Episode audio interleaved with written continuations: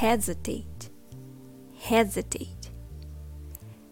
In today's episode, we're going to be talking about the word hesitate, what it means and how to use it in our conversations. The word hesitate means to pause or hold back before taking any action or making a decision.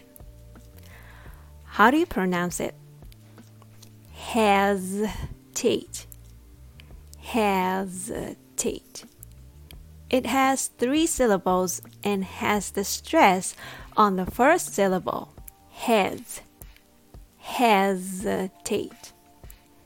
The second syllable becomes very weak and the vowel becomes a schwa. Uh, uh. Hesitate. Hesitate. Hesitate. Okay?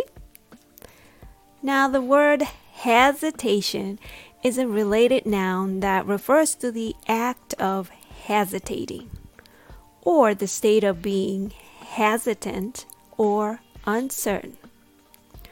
For example, you could say, I noticed a moment of hesitation before she spoke her mind. Or, his hesitation in accepting the job offer made me wonder if he is having second thoughts. Hesitancy is another related noun that means the state of being hesitant or uncertain.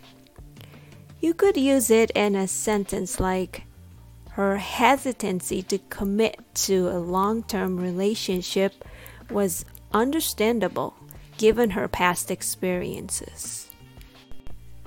In general, hesitation and hesitancy are often used interchangeably to refer to the same thing. They both describe a feeling of uncertainty or reluctance to act or make a decision.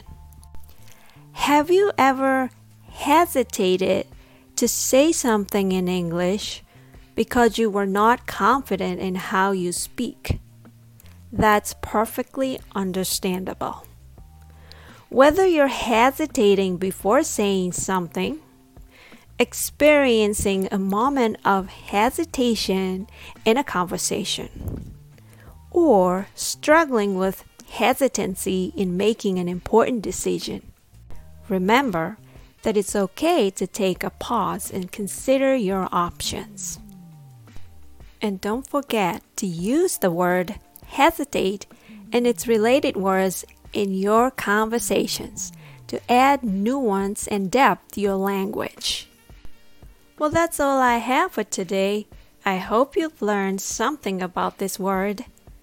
Don't hesitate to tune in next time for more fascinating word related discussions. Thanks for listening.